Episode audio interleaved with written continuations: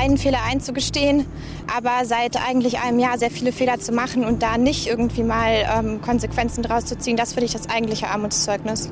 Und das macht mich wütend. Ich hoffe, dass es jetzt für die Politik der Anlass ist, dass man strukturiert vorgeht und dann Entscheidungen trifft, die wir verstehen und dann auch umsetzen können. News Junkies. Was du heute wissen musst. Ein Info-Radio-Podcast. Eine sinnvolle Reihenfolge wäre ja diese. Fehler machen, ihn eingestehen, sich entschuldigen und dann es beim nächsten Mal besser machen. Heute ist Donnerstag, der 25.3. Hier sind Dörte Naht und Jörg Poppendick aus der Info-Radio-Redaktion. Und wir fragen uns heute, was die Politik nun aus dem Fehler, den Angela Merkel gestern eingestanden hat, eigentlich lernen kann. Zum einen, was diese nächtliche Entscheidung der Ministerpräsidentenkonferenz betrifft, muss sich da organisatorisch was ändern. Zum anderen, was das Krisenmanagement betrifft. Wie kann die Politik es schaffen, die Leute wieder hinter diesem Ziel zu vereinen, die Pandemie zu bekämpfen? Die Bundeskanzlerin hat ja für ihren ungewöhnlichen Schritt gestern viel Zustimmung geerntet. Das sei eine gute Fehlerkultur, hat man da gehört. Sie habe in der Schwäche Größe gezeigt, habe ich in einem Kommentar beispielsweise gelesen. Das ist auch so ein Ding, über das man eigentlich mal nachdenken könnte, was das aussagt über unsere Fehlerkultur, dass Stimmt. es ganze Sondersendungen im ja. Fernsehen gibt, wenn sich die Kanzlerin entschuldigt und einen Fehler zugibt. Hm. Aber es gibt auch ganz andere Lesarten, zum Beispiel die des Politikpsychologen Thomas Kliche von der Uni Magdeburg-Stendal. Mit dem haben wir heute telefoniert. Der sagt jetzt, das war ein ganz ausgeklügelter kommunikativer Schachzug von Angela Merkel. Das war doch eine ganz geschickte Umdefinition der Situation. Im Prinzip ist es ja so, wer sich entschuldigt, vertraut in eine Beziehung. Der zeigt also auch Stärke und Selbstsicherheit. Aber das war hier anders. Äh, die Entschuldigung ist doch hier eine Beziehungsreparatur für kleine Pannen. Also sie zeigt, wir haben die gleichen Werte und Normen, ich verstehe euch, aber die Nebenbotschaften sind, sowas kann halt mal passieren, keine große Sache. Und wenn du meine Entschuldigung nicht annimmst, dann bist du ja wohl ein ganz bösartiger. Und große Fehler gab's nicht. Und für die anderen Sachen, für die ich mich hier nicht entschuldige, bin ich auch gar nicht verantwortlich, nur für dieses kleine Teil. Das heißt also, eigentlich hat Merkel hier eine Umdefinition der ganzen Situation vorgenommen in Anbetracht der fundamentalen Defizite dieser Gesundheitspolitik. Thomas Kliche sieht da also tiefer liegende Probleme. Wir hören gleich nochmal mehr von ihm und diskutieren den Punkt auch nochmal ausführlicher, also wie so eine Beziehungsreparatur dann überhaupt funktionieren kann. Denn klar ist ja, viele Menschen gucken gerade mit einigem Unverständnis, manche vielleicht auch mit Ärger auf das Tun der Bundesregierung. Das mache sie wütend, hat die Passantin in der Umfrage da ganz am Anfang äh, gesagt. Andere wenden sich auch einfach resigniert ab. Die wollen gar nichts mehr hören von diesem ganzen Corona-Kram. Was also gilt es nun zu lernen, wo wenigstens dieser eine Fehler von der Bundeskanzlerin auch als ein solcher benannt worden ist? Was kann also die Politik, damit wollen wir uns heute beschäftigen, in Zukunft besser machen? Ganz schön große Frage, bei der man eigentlich die gesamte Corona-Politik der Bundes- und Länderregierung unter die Lupe nehmen kann. Wir bleiben da mal bei der Osterruhe, also bei der Entscheidung, die nun zurückgenommen wurde und gucken, ob man ausgehend davon nicht auch ein paar größere Schlüsse ziehen kann. Naja, wenn man sich das erstmal anguckt, also wie diese Entscheidung zustande gekommen ist, diese nächtliche Sitzung, stundenlange Beratung bis dann um halb drei in der Nacht sehr ermattete Politiker und eine Politikerin vor die Hauptstadtmedien treten. Klar, ich meine, das transportiert natürlich auch dieses Bild. Hier guckt mal, wir geben echt alles, selbst unseren Schlaf. Wir wollen da jetzt vorwärts kommen, einen Kompromiss finden, eine Entscheidung treffen. Und auch wenn dann am nächsten Morgen der brandenburgische Ministerpräsident Dietmar Woidke nach drei Stunden schon wieder Interviews gibt, im Inforadio bei uns zum Beispiel oder im Morgenmagazin, dann wird immer wieder betont, wie kurz der nur geschlafen hat. Das hat na klar auch was von Aufopfern. Ne? Ja, und ganz ehrlich, wir sind in einem Superwahljahr. Da will eigentlich keiner ohne Plan dastehen. Da muss schon am Ende irgendwas rauskommen bei so einem Treffen. Mit leeren Händen stellt sich da einfach keiner gerne vor die Öffentlichkeit. Aber wenn man da mal anders drauf guckt, so spät in der Nacht, wie kann man da eigentlich noch allen Ernstes vernünftige Entscheidungen treffen? Und dieser organisatorische Aspekt, äh, sagen wir mal, da hört man jetzt im Nachhinein auch die ein oder andere kritische Stimme aus dem Kreis der Ministerpräsidenten und Präsidentinnen. Malu Dreyer zum Beispiel, die SPD-Ministerpräsidentin aus Rheinland-Pfalz, die hat gesagt, das sei eigentlich nicht ihr Stil, so zu arbeiten, so übernächtigt Entscheidungen zu treffen. Bei der Gelegenheit vielleicht auch nochmal Schlafentzug ist ja letztlich auch eine Foltermethode. Und der Schlafentzug wirkt an ähnlichen Stellen am, im Hirn, wie wenn man Alkohol trinkt. Markus Söder. Wer da wen foltert, das, äh, das lassen, überlassen wir jetzt mal unseren Hörern und Hörerinnen. Genau, man muss auch äh, sowas einfach mal sagen können und andere treffen die Entscheidung. Markus Söder hat äh, im Hinblick darauf übrigens einen ganz pragmatischen Vorschlag gemacht, der sagt, zum einen könnte man jetzt nach so einer Entscheidung auch mal nochmal eine Nacht drüber schlafen und warum nicht auch einfach mal um acht oder neun morgens anfangen, statt erst um 14 Uhr? Nee, was für ein Vorschlag. Oder? Dann wäre man in diesem konkreten ähm, Fall nämlich um 20.30 Uhr fertig gewesen und hätte vor die Presse treten können. Das klingt jetzt so einfach, ähm, dass man sich sofort fragt, warum wird das eigentlich nicht schon längst gemacht, zumal ja auch Angela Merkel da offenbar mittlerweile zumindest ins Nachdenken gekommen ist. Über manches, wie wir arbeiten, müssen wir noch mal reden und sicherlich sind 15 Stunden Diskussion auch nicht der äh, Weisheit letzter Schluss. Aber ich glaube, das haben alle verstanden und da werden wir auch drüber nachdenken. Äh, das hat sie gestern Abend in einem Interview in der ARD gesagt. Der nächste Aspekt ist übrigens etwas tiefgreifender, denn man fragt sich natürlich, warum die rechtliche Absicherung, also der Prozess, der gestern stattgefunden hat und wo die Fachleute in den Ministerien zu dem Ergebnis gekommen sind, das können wir so gar nicht durchziehen, geht juristisch nicht. Warum also dieser Prozess nicht schon vorher stattgefunden hat? Das ist ja auch eine Kritik, die Malu Dreyer hat durchblicken lassen, dass sie sich eben darauf verlassen hat, dass dieser Osterruhen-Vorschlag, der da wie Kai aus der Kiste kam, dass der in der Vorbereitung schon geprüft worden ist. Zu dem Punkt lohnt es sich nochmal Angela Merkel anzuhören aus dem Interview gestern Abend. Ja, wir haben ähm, ehrlich gesagt überlegt, also so viel geplant haben wir eben leider nicht, wie man vielleicht hätte planen müssen. Ja. Lassen wir jetzt, da fällt mir echt nichts so ein. Das lassen wir jetzt erstmal. So sollte ich mal hier im Inforadio in eine Konferenz reingehen. Ja, sehr viel geplant habe ich jetzt leider nicht. Ja, genau. Ist zwar meine Aufgabe und äh, tut mir auch leid. Also ähm, über das Krisenmanagement und die Kommunikation reden wir ja gleich nochmal. Ja, der andere Punkt, der jetzt wieder, muss man ja sagen, diskutiert wird, ist, ob die Ministerpräsidentenkonferenz überhaupt der richtige Ort ist. Die Opposition hat da ihre Forderung wiederholt, dass die Parlamente stärker mit einbezogen werden müssen. Wir können ja mal hören, welche Argumente Dietmar Bartsch, der Fraktionschef der Linken, und der FDP-Vorsitzende Christian Lindner dafür vorbringen. Mein Vorschlag ist, dass äh, zukünftig vor den Bund-Länder-Runden die Bundeskanzlerin im Parlament eine Regierungserklärung abgibt, was ihre Vorschläge sind, dann kann das öffentlich debattiert werden.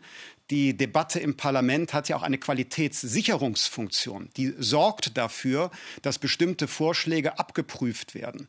Und genau bei diesen nächtlichen Entscheidungen fehlt das. Was überhaupt nicht geht, ist, dass 16 Ministerpräsidenten und die Kanzlerin reden und die dafür gewählten Gremien.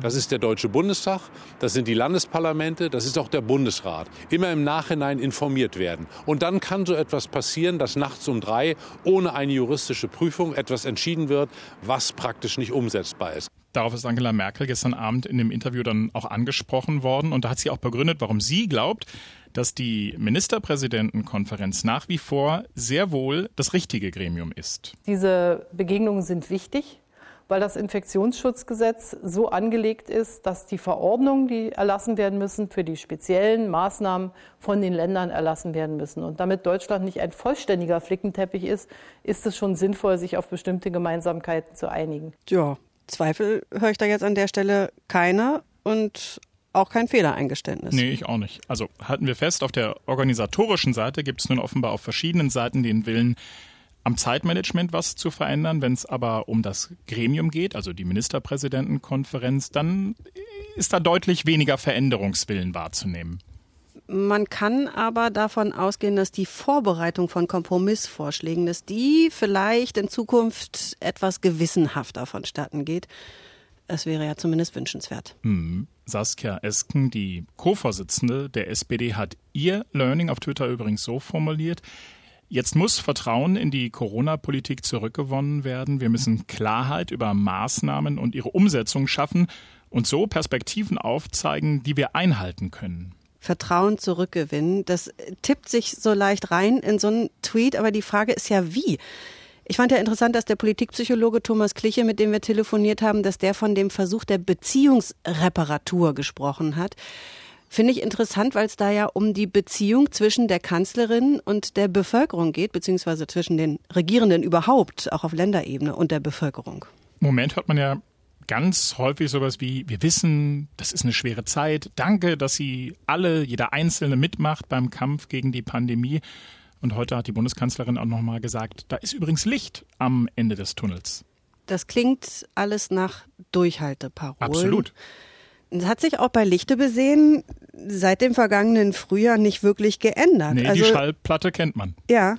Wie könnte das also besser gehen? Wie kann die Politik die Leute wieder wirklich mitnehmen? Ist auch so eine Floskel. Aber Mhm. wie schafft man das, ja, dass man nicht sich sofort abwendet und denkt, oh, schon wieder? Mhm. Also muss sich da an der Krisenkommunikation was ändern?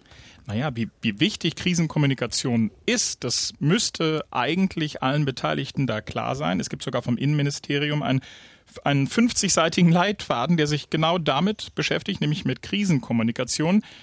Habe ich mal durchgeblättert. Da steht beispielsweise Folgendes drin. In Krisen ist es erforderlich, bei allen Verantwortlichen den gleichen Informations- und Wissensstand sicherzustellen, sowie Medien und Bevölkerung möglichst umfassend, aktuell, widerspruchsfrei und wahrheitsgemäß zu informieren. Der Staat mit seinen Behörden wird hierbei als Ganzes betrachtet. Unterschiede und Zuständigkeiten im föderalen System oder Zuständigkeiten der jeweiligen Behörden sind für die Bevölkerung und auch für die Medien in Gefahrensituationen oft nicht nachvollziehbar.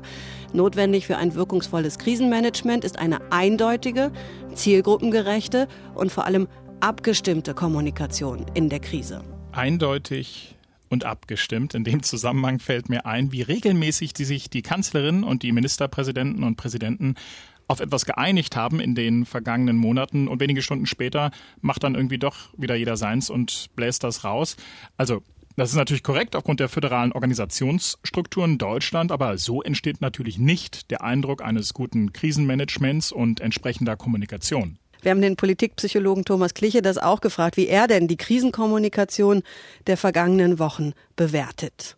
Grauenhaft. Das ist aber jetzt ein, ein, eine eigentlich triviale Beobachtung. Kurz und eindeutig, der Herr Professor Kliche. Ja, allerdings. Er hat uns übrigens auch korrigiert bei der Fragestellung. Er meinte nämlich, das sei jetzt schon seit Monaten der Fall und nicht erst seit Wochen. Halten wir also fest, läuft nicht so. Und obwohl man eigentlich konkrete Pläne für eine effektive Kommunikation in der Krise in den Schubladen hat. Vielleicht ist das ehrlich gesagt für den einen oder anderen gerade auch zu viel. 50 Seiten mit Checklisten des Innenministeriums dazukommen, wie wir am Anfang schon besprochen haben, der Druck, vorzeigbare Ergebnisse präsentieren zu können. Das ist im Superwahljahr einfach viel, enorm groß.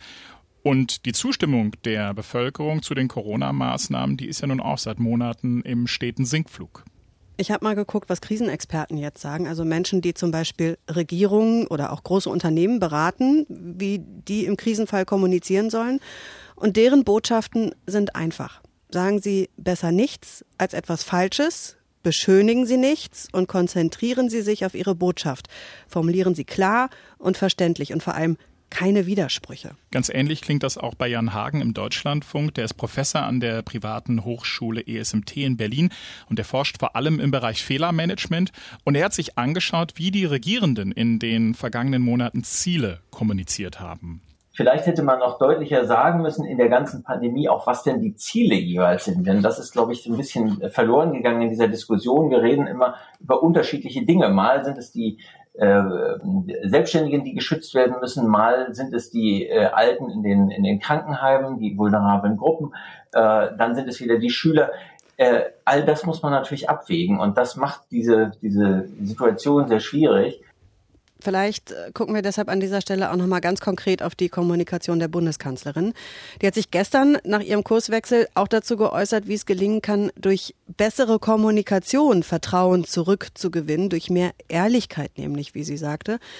Sie sagt allerdings auch, dass das dauern würde und nur schrittweise gelingen äh, kann. Und sie hat auch gesagt, dass die Regierung dann jetzt das Scheinwerferlicht noch mehr auf das richten muss, was in ihren Augen gut läuft. Oh, Vorsicht, sagen da die Krisenforscher. Beschönigen Sie nichts und konzentrieren Sie sich auf Ihre Botschaft. Ja, und die lautet jetzt, lasst euch testen. Merkel hat ja heute im Bundestag eine Regierungserklärung zur Corona-Lage abgegeben und gesagt, nur wenn sich mehr Menschen testen lassen, kann das Ziel erreicht werden, nämlich zu verhindern, dass in den nächsten Wochen vor allem 50- und 60-Jährige auf den Intensivstationen liegen. Denn bei den über 80-Jährigen, so zumindest Angela Merkel, sehe es mittlerweile aufgrund der Impfungen ganz gut aus. Das heißt, es lohnt sich, um jeden zu kämpfen, dass er die Infektion nicht bekommt. Und das ist unsere gemeinsame Aufgabe, mit möglichst viel Freiheit für jeden, mit möglichst viel Normalität für jeden, aber auch mit möglichst viel Rücksicht darauf, dass nicht Tausende von Menschen noch sterben müssen. Und das muss, die, äh, muss das Ziel sein für die nächsten Wochen. Wenn ich der Bundeskanzlerin da jetzt so zuhöre und wir reden hier, hm, wenn ich der Bundeskanzlerin da jetzt zuhöre und wir reden ja hier heute über bessere Kommunikation. Da stellt sich mir schon die Frage, wie realistisch ist das, was Merkel da jetzt als Ziel vorgibt? Führungskräften wird ja immer mit auf den Weg gegeben, und genau das ist Merkel ja, eine Führungskraft. Also dem wird mit auf den Weg gegeben, Ziele mit der Smart-Formel zu kommunizieren. Dazu findet sich auch unheimlich viel im Internet. In meinen Augen ist äh, das Wichtigste, ein Ziel muss realistisch sein, also wirklich erreichbar. Und ein Ziel muss so formuliert werden, dass es auch Akzeptanz findet. Und da möchte ich dann auch schon ein Fragezeichen hinter das setzen, was Merkel da gerade gesagt hat und als Ziel ausgegeben hat. Denn wie möglichst viel Freiheit und möglichst viel Rücksichtnahme zusammengehen, damit am Ende eben die Intensivstationen nicht überfüllt sind und Menschen sterben müssen, ist ja im Grunde genau das, woran es auch in den MPK-Runden jetzt schon seit Wochen regelmäßig scheitert. Ja, genau. Das ist das Dilemma der gesamten Corona-Pandemie. Thomas Kliche sagt da übrigens, dass der Karren so festgefahren ist, das liegt gar nicht so sehr am Thema Kommunikation. Das sei vielleicht noch vor drei Monaten der Fall gewesen.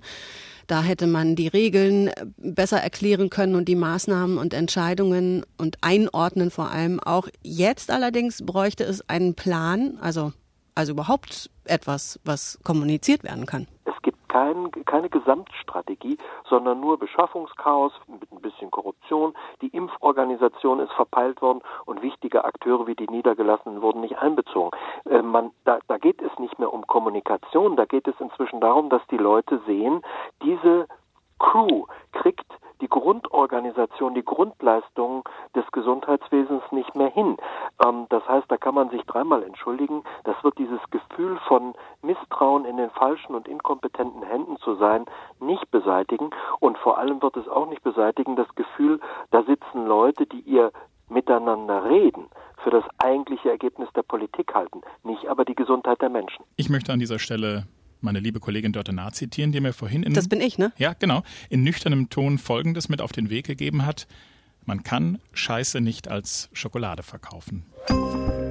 Dörte, was macht eigentlich das Schiff im Suezkanal? Steckt immer noch fest. Und zwar wie so ein riesiger gestrandeter Wal, hat die Bergungsfirma gesagt und gleich nochmal hinterhergeschoben, das kann Wochen dauern, dieses Schiff da rauszuholen. Da bleiben wir dran. Meine Meldung des Tages ist ja, dass Julian Reichelt bei der Bild-Zeitung nach seiner befristeten Freilassung wieder zurück ist auf der Brücke, um mal hier im Boot zu bleiben. Mitarbeiterinnen hatten sich da ja über ihn beschwert und es gab eine interne Untersuchung, die ist jetzt abgeschlossen und das Ergebnis lautet, er wird sich die Macht künftig teilen müssen, und zwar mit der derzeitigen Chefin der Bild am Sonntag, Alexandra Würzbach. Die beiden sollen jetzt gleichberechtigte Vorsitzende der Chefredaktion sein, wobei ihr Schwerpunkt das Personal- und Redaktionsmanagement sein sollen. Das klingt nach Entmachtung. Wir entmachten uns jetzt selbst und wir kommunizieren auch ganz klar, dass ihr uns per Mail erreichen könnt unter newsjunkies.inforadio.de. Das ist unsere Adresse. Gerne also Feedback darüber. Hm, und wir geben euch noch Folgendes mit auf den Weg. Schönen Abend. Tschüss. Tschüss. News Junkies. Was du heute wissen musst. Ein Podcast von Inforadio. Wir lieben das Warum.